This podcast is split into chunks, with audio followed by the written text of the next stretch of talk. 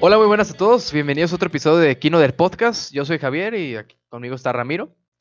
Y en esta ocasión vamos a hablar de la película, como seguramente ya vieron en la descripción del podcast, Terminator Dark Fate, que aquí se llamó Terminator Destino Oculto, que es la sexta entrega de la película de Terminator, aunque en realidad es la tercera. No con confundirse con Terminator 3, este, la rebelión de las máquinas.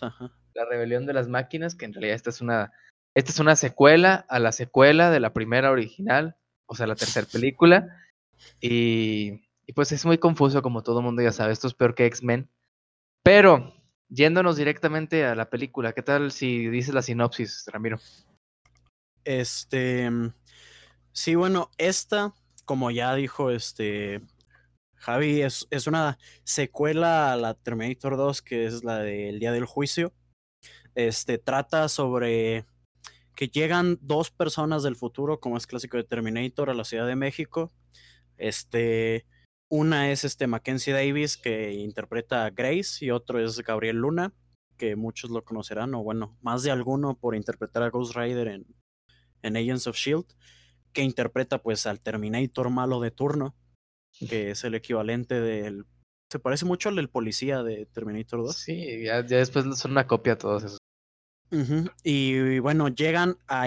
Un, Grace llega a intentar proteger del Terminator a una muchacha mexicana que se llama este, Natalia Reyes. Es interpretada, no, ese es el nombre de la actriz, se llama Dani Ramos. También sale Diego Boneta, es el mejor cameo de la película. Y pues bueno, antes de empezar a a platicar con spoilers, porque creo que hay muchos spoilers aquí de los que hablar. ¿Qué te pareció de manera general? Eh,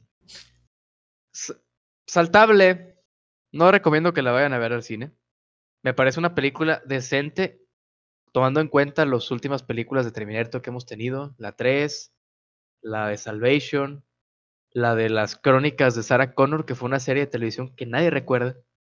Y la de Genesis con con esa tipa de. Con Emilia Clark, la gran actriz Emilia Clark. Que podrán ver su gran trabajo en Solo, película de Disney también. Pero. Pues eso es una película muy. Es bastante estándar. Ya hablaremos más adelante porque digo esto, pero es bastante estándar en cuanto a acción. Pero seguramente se pueden entretener si les gusta la saga de Terminator. Si no les gusta tanto o no saben bien a qué van, es bastante saltable. O sea, busque las primeras dos en, en algún servicio de streaming y ya. Sí, este. Ya hablaré más a detalle, pero a mí se me hace el nivel de la 3. Yo creo. Este, creo que la 3 es un poquito mejor por la historia. Pero, o sea, pero se me hace mejor que Genesis, Que pues Salvation no, güey. Ya diré. Yo vengo a defender esa película, este podcast, en vez de. Good for you. en vez de hablar de Destino Oculto, güey. Se me hace un poquito mejor Salvation, por ya hablaremos por qué. Pero sí, esto, estoy igual, ¿no? Si, si no les interesa verla, no, la, no la vean, a menos que sean fans. Vayan a ver Joker mejor. Ándale, sigue llenando esa, güey. Y, si son fans, van a salir decepcionados, lo más probable, güey. O enojados, o, o con. Pero es que es que ya con Terminator como que ya te esperas eso, güey. son seis películas y cuatro han caído en las malas, güey. Exactamente, cuatro. Y se rehúsa a morir 35 años después, güey. Exactamente. ¿Sí son 35? ¿Salió en el 84? Sí, son 35 sí, años. 35 años y no muere, güey. Creo que este es el último clavo en el ataúd. Pero bueno, Cuando es que hasta que siga viviendo Arnold Schwarzenegger va a ser... Y hasta, que no viva, güey. Ya en Salvation lo hicieron con CGI, güey. Se puede. Exacto. Pero, bueno, ya hablando de, de la película. spoilers, güey. Los primeros dos minutos, güey, cuéntalos, güey. Miren, esta película a uno los puede hacer enojar o los puede dar mucha risa. En mi caso fue la segunda opción. Como todos recordarán de las primeras dos películas, todo el objetivo es salvar a John Connor, que pasó como que a la historia como uno de los nombres más sonados en las películas, sobre todo de ciencia ficción, ¿no? Terminator 1, salvar a su mamá, a Sarah Connor, ¿no? Terminator 2, salvarlo a él, pero todo es lo importante que él sobreviva, ¿no? En esta película lo matan en los dos minutos. Vemos a un Arnold completamente de CGI que le dispara un escopetazo en el pecho y lo mata. en una playa de, de Guatemala eh, y tal cual, así tal cual lo ponen, es bastante visceral y crudo. Creo que lo único rescatable de esa escena es el, los efectos especiales, el CGI, Sí. que se veía bastante realista, no sé cómo lo lograron. Sí, a mí me que- sacó de onda. güey. Supongo que fue utilizando actores que se parecieran físicamente y pusieron todo CGI en la cara, supongo. Sí, Pero se veía bastante realista. hicieron. Se veía bastante realista, pero bueno, es que la película es bastante clara en separarse completamente de las dos primeras, como ya dije al principio, un poco en tono de broma, pero se supone que esta es la tercera, es, es una continuación directa, están ignorando las otras cuatro, bueno, tres, este, después de la segunda película que salió en el 92, si mal no tengo entendido, y es clara en separarse completamente de esas películas, porque como ya decía, el objetivo en esas era proteger a John Connor, en esta lo matan en los primeros dos minutos. Y si es un poco visceral, si es un poco inclusive irónico y puede molestar a más de uno, pero creo que es en beneficio de la película, aunque las decisiones que después se toman no son en beneficio de, de la película. Ya, bueno, ya de una vez, este, creo que la película funciona en ciertas partes y que todo lo que la hace mala y todo lo que la hace pasable tiene que ver con el volver a la nostalgia. Creo que sobran Linda Hamilton y Arnold Schwarzenegger en la película. Me hubiera gustado muchísimo más que se enfocaran más en lo que es este, los nuevos personajes y la nueva historia, que aunque simplemente es lo mismo, sí es un respiro de un poco, ok, estamos haciendo algo un poco diferente sin cagarla tanto. Y lo que más me molestó fue eso, que tuvieran esos dos personajes ya bastante mayores, por no decir este seniles, al que no les crees nada, o sea, por simplemente es un poco, te saca completamente de la película y te lleva hoyos argumentales estúpidos que puedes saltar. No voy a hablar de, ahora sí que muy específico, porque creo que el hoyo argumental no influye a veces mucho en la película, pero sí sale sobrando. Creo que debieron dejar en paz, como ya lo hicieron al principio matando a John en paz a esos personajes y enfocarse en otras cosas. Yo, fíjate que estoy de acuerdo, quería estar de acuerdo con que lo mataran. Cuando pasó fue como de, ok, a- aplicaron la, aplicaron la Alien 3, Sí. que no quiero hacer spoilers, pero también sientes que, ok, lo que pasó en la película anterior, que fue Aliens, llega David Fincher y dice, ¿qué te importa eso? Esto es otra película completamente distinta. Y me molestó es un poquito por como que le quitan un poquito de importancia a las originales. Pero dije, ok, si hacen algo bueno, me da igual. ¿Cuál fue mi problema, güey? Reemplazas Skynet con Legión, güey. Sí. Re- o sea, y, y es lo mismo, o sea, y lo peor es que no explican de dónde viene. No, no sé, me, mo- me molestó mucho que dije que iban a hacer algo distinto, pero no. Reemplazan, es, es como un reboot sin ser reboot, porque como tú dices, vuelven a meter a, a Sarah Connor, vuelven a meter al T-800. Entonces no sabes si de verdad se quieren separar de las originales. O sí, se nota que se querían separar, pero no se animaron a hacer un reboot porque al final lo que jala a la gente al cine es este Arnold. Y en este caso, pues el regreso de, de Linda Hamilton. Pero bueno, en este aspecto creo que no sé si tuvo algo que ver James Cameron con la tercera película, no sé si sepas. Con Rise of the Machines. Ajá. Este, no, creo que tiene crédito de, produ- de productor ejecutivo porque es su Pero mucho. franquicia, pero ajá. Creo que esta es una cuestión más. Sí, hicieron otra vez lo mismo, pero creo que es, es una espinita que tenía aquí James Cameron, porque bueno, para los que no sepan, él sí tuvo que ver un poco más con esta película.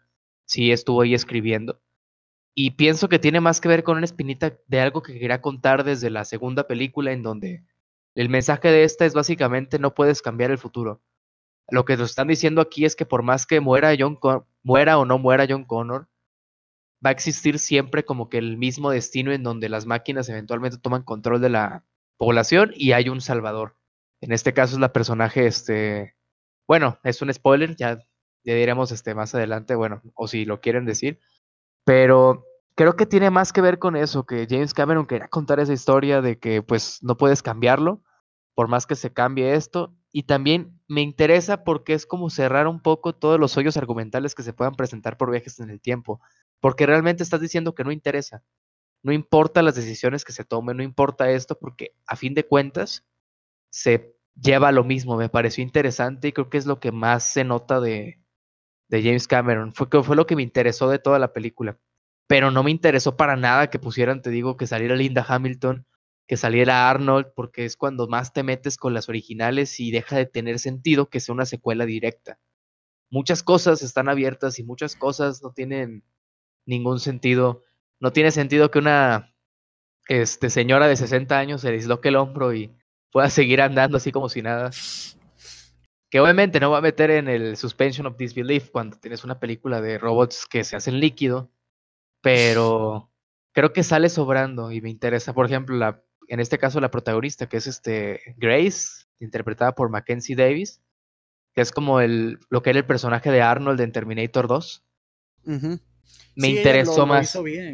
Me interesó bastante en ese aspecto de lo primero ya no es un robot.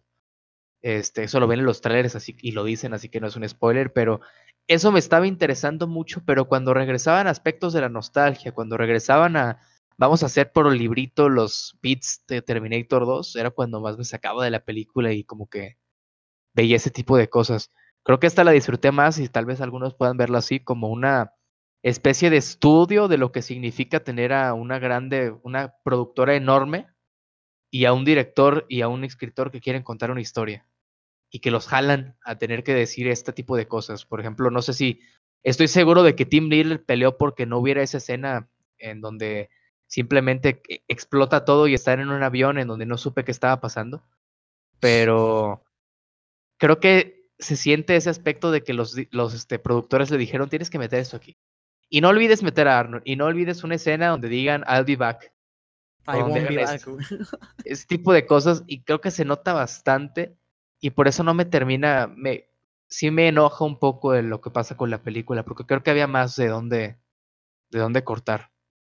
Fíjate que a mí sí me gustó Linda Hamilton. Yo siento que es de lo que les faltaba en la, eh, por ejemplo, en la 3 sobre todo, que es donde la sentías más como trilogía y de donde de repente ya no sale. Cambiaron también al actor de John Connor. Entonces fue cuando es de las cosas que hace un poquito más mal a la 3. Salvation, ahorita voy a hablar de ella. Esto es mi grupo de defensa. Este, pero en Genesis la regresaron al personaje de Sarah Connor, pero ¿con quién? Con la próxima ganadora del premio de la Academia, Emilia Clarke, Y creo que estarás de acuerdo que al menos Linda Hamilton, por más del... Sí, ya no te crees tanto la acción por la edad, eh, la actitud del personaje la sigue manejando a la perfección y eso sí me agradó, güey. Pues fíjate que, bueno... O no sé, a ver. Pues yo mm, en ningún momento sentí que fuera la misma Sarah Connor de las otras películas. Sobre todo en algunas partes, bueno, sí lo metían, pero se sentía más rígido de guion que como que algo realmente que sintiera el personaje, porque creo que hay una línea en específico cuando le dice a la personaje que lo único que importa de ella es su útero, como no comprendiendo que ella pasó por lo mismo, aunque cinco minutos antes lo había dicho. En, digo, en ningún momento, porque tenía varios este, deslices en, no sé si era fuera el guion o lo que sea, Aparte de que no sentí conectada a Linda Hamilton, parecía que estaba viendo a Bruce Willis en una película de Duro de Matar. Sí sentía como, ajá, que no, esta no era Sarah Connor, simplemente era Linda Hamilton haciendo de Sarah Connor con un guion deficiente. Fíjate, eh, yo no la sentí tanto así, a mí sí me gustó. Donde sí entro de acuerdo fue, es con Schwarzenegger. Digo, al final cuando entra no me quejo porque lo hace bien. Sí. Ahora le pusieron mucha comedia y funciona toda la comedia a mi parecer cosa que no me esperaba. Pues sí. No, no, no suelen ser muy graciosas. Yo creo que la más graciosa es la 2, de hecho. Pues es que no has visto Genesis, ¿verdad? Este. E, esa tiene mucho comedia y Arnold juega el mismo, es el mismo personaje, exactamente es el mismo personaje. O sea, juegan al mismo pez fuera del agua, pero más a comedia, porque en Terminator 2 está presente, ¿no? Como que ese humor de pez fuera del agua, pero lo explota más. que él está serio, ¿no? Ajá, lo explotan más en Genesis y en esta también. O sea, es el mismo personaje, no cambia. Entonces, por eso es lo que más me, me brincó de esto sí es completamente innecesario, porque cuando sale se convierte en una sitcom. La película. Sobre todo porque eh, eh, entra que a la, pasando la mitad de la película, o sea. Sí, faltando como media entra, hora. Entra cuando dicen, ok, tiene que entrar porque es una película de Terminator. Exactamente, es que ha salido en todas. ¿Qué es lo que pasó con Salvation, güey? Que era el gobernador. Estaban tan desesperados por tenerlo y lo que hicieron, lo hicieron con CGI para una pelea con Christian Bale de cinco minutos. Exactamente. ¿Era el gobernador en ese momento? Sí. ahí creo que ahí entras con los problemas de la franquicia en general, güey. De que ya tiene que morir, güey. La pira, yo, yo te lo dije, bueno, te lo estaba diciendo ayer. Las películas, las películas de Terminator son esos casos en donde la premisa era buena en la primera película. La segunda, por más buena que sea, es innecesaria la película. Resultó ser muy buena.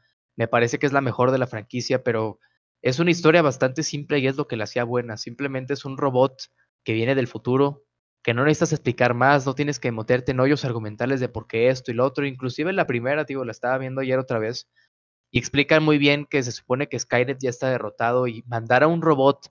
Era su último recurso que busque información en un este, directorio de teléfono, muy arcaico todo, es como su último recurso y ok, es, entendible y hace una buena película de los ochentas porque a fin de cuentas es como un horror acción.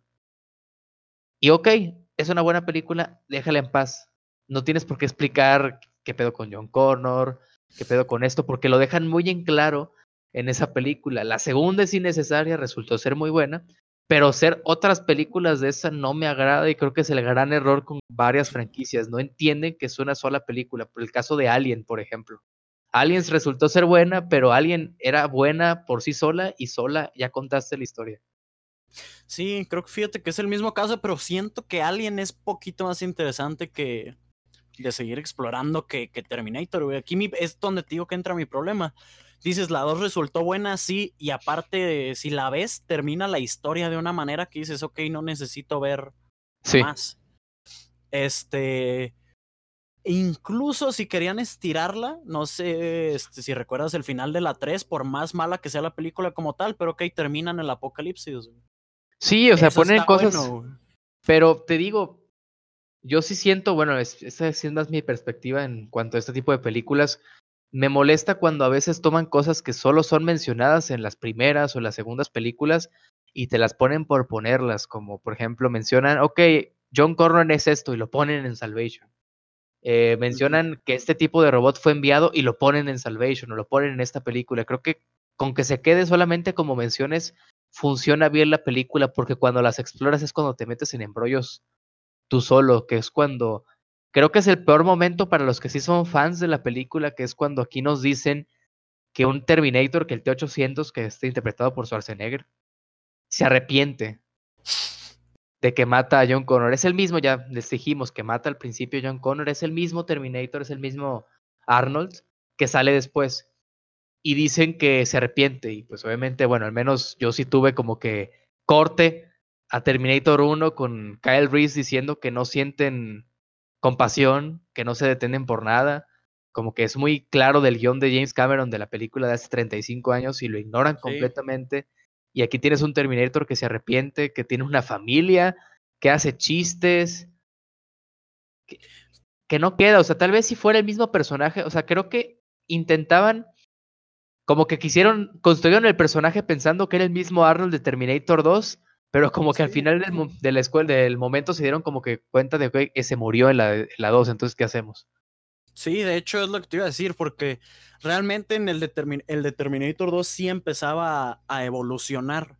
Pero porque le quita un chip. Cosa es que le, ajá, tienen una escena en la que le quitan un chip que es lo que, como el inhibidor de, de emociones. De emociones y, que le permite son aprender. Máquinas, no sé por qué tendrían emociones o un inhibidor en primer lugar, pero bueno. Que le permite aprender ese chip, o sea, que es lo que, bueno, en la película lo dicen muy claro, que le permite aprender y que solo quitándolo puede ser como que completamente funcional para ayudarlo, ¿no? Sí, ese va evolucionando. Este no tiene nada que ver, No, es simple, es un Terminator que en la primera película, la original, nos presentan, que es este, que no siente empatía, que no siente arrepentimiento, que va a matar solamente porque tiene una misión. Y aquí te dicen que crea una familia, que cambia pañales, que cambia pañales, ese tipo de cosas que lo entiendo. Ok, quieres meter un poco de algo que para aliviar la historia, pero no me gusta que lo hagan con personajes cuya historia ya fue contada y al final lo quieren utilizar como un personaje de los buenos, entonces ahí entras en el, en, el dilema. Y, quieren, y quieren hacer un dilema que me gustó en partes, pero ya que recordabas dónde nació, me parecía inútil. Que era como que necesitamos un poco de drama en esta película, necesitamos interacción entre Arnold y, y Linda, Hamilton. Y te ponen que el dilema aquí es que Linda lo está, bueno, Sarah Connor lo quiere matar porque él mató a su hijo. Y es como de que sí, completamente, mátalo. Se supone que es un robot, no confío en él. Porque te presentaron eso con anterioridad, ¿no? No hay como que presentarte y luego decirte en esta película. Fíjate que yo lo que quería para defender a Salvation, no, no, no es una buena película, no estoy diciendo, ay, corran a verla, porque no. Pues, pues de hecho está, bueno. Bueno, no sé qué ibas a decir tú. No, ahorita que termines. Ahorita que termines. Es que yo lo que quiero decir es que, ok, como tú dices, no hay necesidad de explorar, por ejemplo, el futuro. Pero si quieres seguir sacando películas, lo tienes que hacer, porque si no caes en repetir Terminator 2 por cuarta vez. Exactamente. Eso es lo malo, es lo que yo digo. Eso apunta al problema con la franquicia, no con una película individual. Por eso es lo que yo disfruté de Salvation. Ok, no está tan buena, pero se atrevieron a hacer algo distinto. Se atrevieron a, irse al futuro que solo lo muestran los primeros cinco minutos de cada, de cada película. Bueno, aún no es tan avanzado, es un poco más en el pasado, pero iban construyendo hacia allá y es como que digo, no está igual de bueno que ver que Terminator 1, que Terminator 2, pero si van a seguir haciendo películas, hagan esto, pero luego salió Genesis y no sé qué hicieron con John Connor, es un Terminator y... Pero, pero fíjate que por más mala que sea Genesis, es de las pocas películas que recuerdo completamente lo que pasa. O sea, recuerdo que pasa. loca que se pone. Creo que no sé si sea por eso, pero recuerdo completamente lo que pasa. Y lo que decías de Salvation era, lo, bueno, similar a lo que iba a decir. Es lo que intenta algo diferente de todas. Es la que, ok, vamos a tomar un riesgo, vamos a contar una historia un poco interesante y distinta. Perfecto. No te salió, pero lo intentaste. Y en esta creo que lo intentaron, pero se quedaron a medias, como un, un intermedio entre vamos para acá y vamos para allá, que por lo tanto me parece como un buen inicio débil, pero buen inicio si realmente quieren contar más historias, que dudo que lo logren por cómo le está yendo en, la taquilla. Taquilla, que le está yendo espantoso la película, pero en ese caso sí me... Otro este, comentario positivo, no todo es negativo sobre esta película, fue desde la segunda película es la primera en la que no dos cosas. Primero sé qué está pasando en todo momento.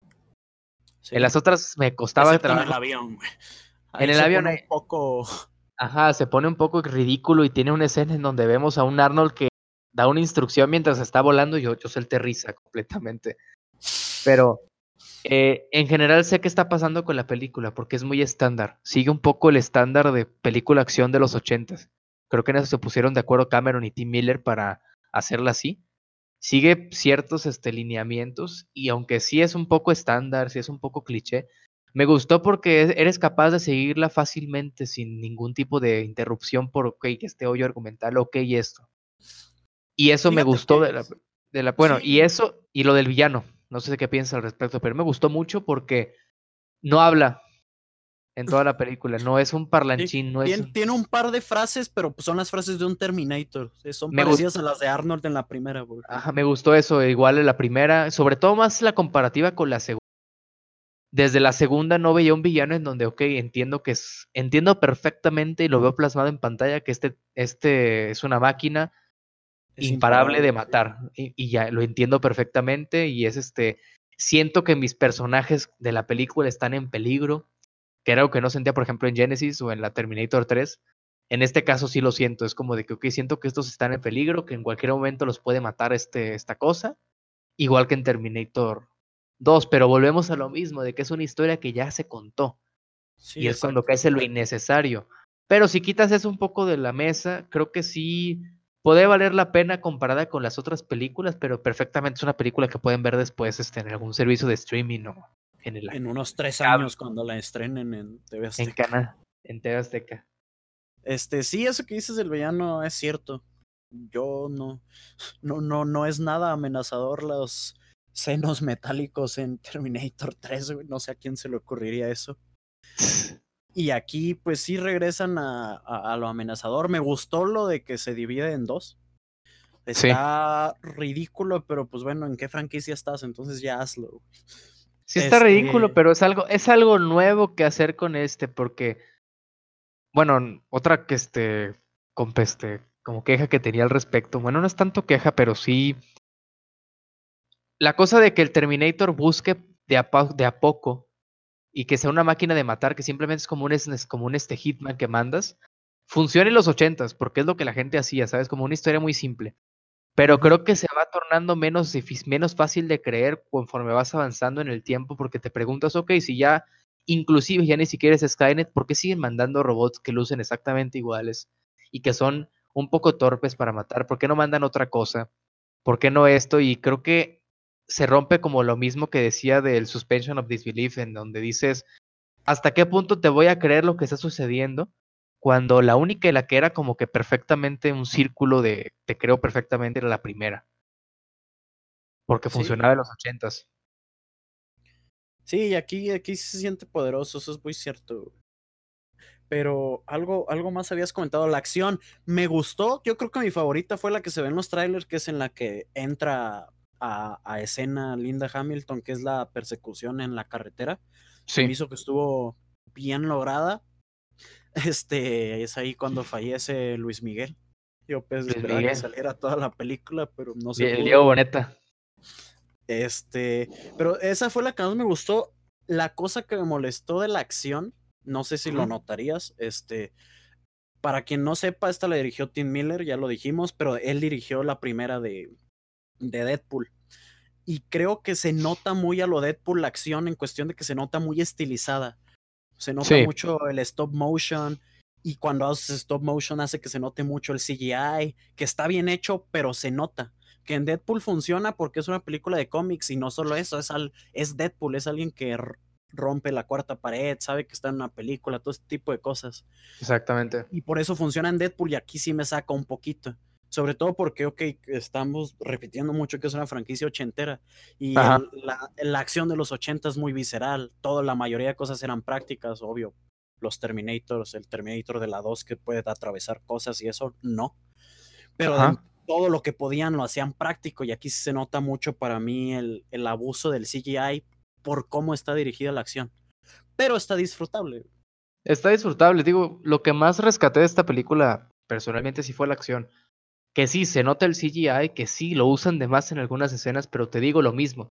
A diferencia de otras películas, no solamente de Terminator, sino en general de acción, en donde no me interesa para nada el protagonista y se ve tan falso que no creo que no tengo ese momento en donde digo está en peligro y por lo tanto me interesa la escena.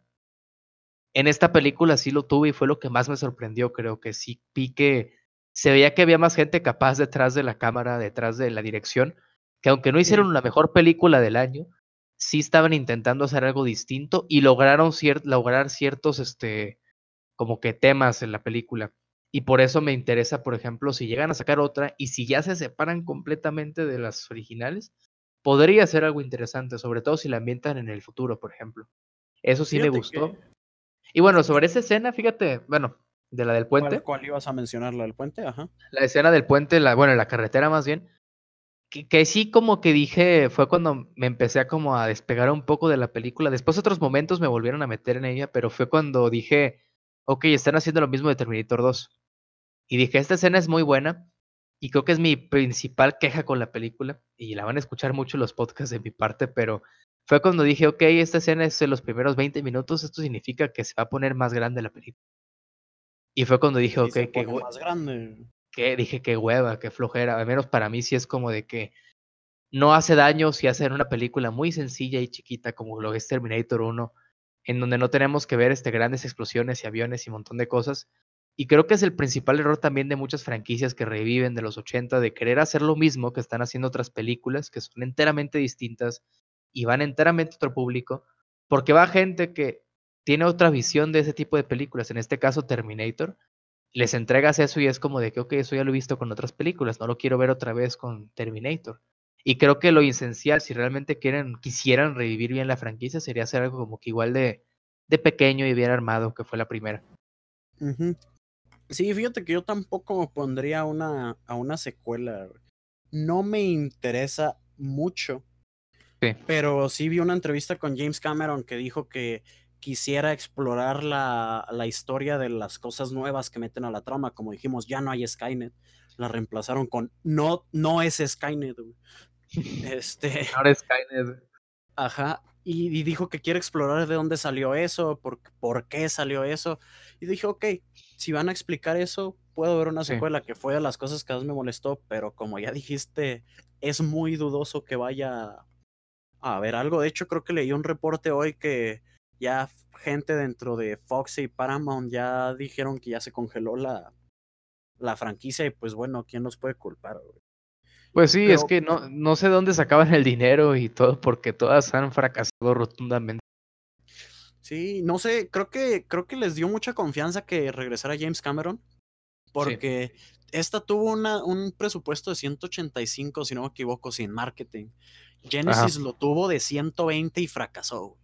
O sea, no sé quién con una cabeza sana dice, ok, fracasó esta de 120, denle 180 a la secuela. Fue lo de James Cameron, como dices, seguramente. Pero, pero fíjate que algo de los, de los positivos que comentabas que quería comentar, ya se me olvidó, güey. Como toda la película, no. Este. No, que dices que se siente que sí querían hacer algo. Eso sí se lo tengo que reconocer. Ya hace que dos, tres semanas hablamos de Gemini Man, güey. Sí. Que dijimos que esa se sentía como un producto que lo imprimió una computadora que hace películas. Para hacer dinero, valiéndose del, de Will Smith en Latinoamérica y cosas así. Sí, y esta, pues sí, obviamente se está colgando de la nostalgia de ver otra vez a Arnold, ver otra vez a Linda Hamilton, pero al final sí está tratando de hacer algo distinto y eso sí se lo, se lo, lo reconoces. Sí, o sea, te digo, se nota, creo que al menos ya terminé viéndola así, porque sí, estaba poniendo atención a la historia, pero ya sabía dónde iba, o sea, es muy fácil de identificar, ok, vas a hacer esto. Me interesaba más el hecho de notar las escenas en donde se veía que Tim Miller había como que, igual Cameron tal vez, peleado con los productores de decir no necesitamos esto en la película. O que le dije, o que un momento en donde el productor le dijo, necesitamos esto en la película, necesitamos que Arnold diga esta frase o que Linda Hamilton haga esto. Y creo que se nota mucho sobre el final de que simplemente les dan cosas que hacer, pero que no se sienten genuinas dentro de la historia. Es como de, ok, ¿qué les ponemos a hacer estos dos? Cuando realmente la película perfectamente pudo haber funcionado con solamente las dos este, mujeres protagonistas. Sí.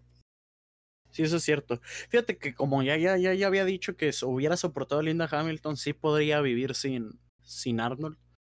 Pero bueno, yo creo que hasta aquí, hasta aquí llega la opinión, no sé si tengas otra cosa. Bueno, sí, yo que ya, que ya la dejen descansar en paz. Que todo apunta que así va a ser por unos años. En Hollywood siempre todo vuelve. Todo regresa, pero lo mismo que, que he repetido en este podcast y que en otros también he dicho y que seguramente me odia por ello sí soy muy fan de, ok, esta película funciona por esto y déjala ahí, o sea, no necesitas explicar, es como, lo mencioné en, la de, las de horror, en donde decía que lo que hacía funcionar a la película de Halloween era que no sabías por qué mataba a Michael Myers. Lo mismo con Alien, lo que hacía funcionar esa película es que no sabes de dónde viene el alien y por eso me, caga Prometeo. En esta película creo que funciona una cosa similar, en donde no tienes realmente por qué saber por qué suceden esas cosas, pero si ya lo vas a hacer, lo mínimo que puedes hacer es respetar lo que se pone en esa película, como que este, la trama principal, decir esto pasa de esta manera. Y mientras respeten eso, no, no estoy tan en desacuerdo con las secuelas, pero esta no es el caso donde hagan eso. Así que mi opinión última es que no vale tanto la pena como para que vayan a verla al cine, pero seguramente se van a entretener. Y creo que después de Joker es lo mejorcito que hay en cartelera, ¿no? Zombieland no la he visto, pero. Bueno, tal vez esa. De la que tan buenas que no hemos hablado de ella aquí en el, en el podcast. Sí, es que fíjate que al final ha sido un año flojito, güey. Los únicos blockbusters que han pegado han sido los de Marvel. Joker, que no fue un blockbuster realmente, pero pues de cómics. Pero Joker. Este, Joker, los del Marvel, y yo creo que la de Rápido y Furioso, que incluso le fue peor que a las anteriores. Exactamente. Ha sido un año medio flojo en cuestión de cine grande. El cine, como cine que te hace salir de tu casa a pagar un boleto. Pero bueno, ya terminando la opinión. No nos gustó, pero puede que, pero sí recomendamos tal vez que no estará tan mal que la fueran a ver. Es mucho mejor que las otras películas que salieron de, de Terminator. Yo recomiendo que mejor se queden en su casa y vean Terminator 1 y Terminator 2. Y en el próximo episodio hablaremos de Doctor Sueño. Secuela de The Shining, si nadie la reconoce, porque secuela, secuela del Resplandor, que bueno, han estado anunciando como una secuela y te lo dicen directamente en la cara. Pero hablaremos de ellas. Seguramente vamos a hacer un episodio especial de las dos películas. Y pues Acabamos ese, de ver en el cine la, la, la del resplandor. El resplandor. eh, bastante entretenida, mucha acción y efectos especiales. Como Pero buena bueno, no- película de horror. Exactamente. Pero bueno, yo soy Javier. Yo soy Ramiro y nos vemos en la próxima.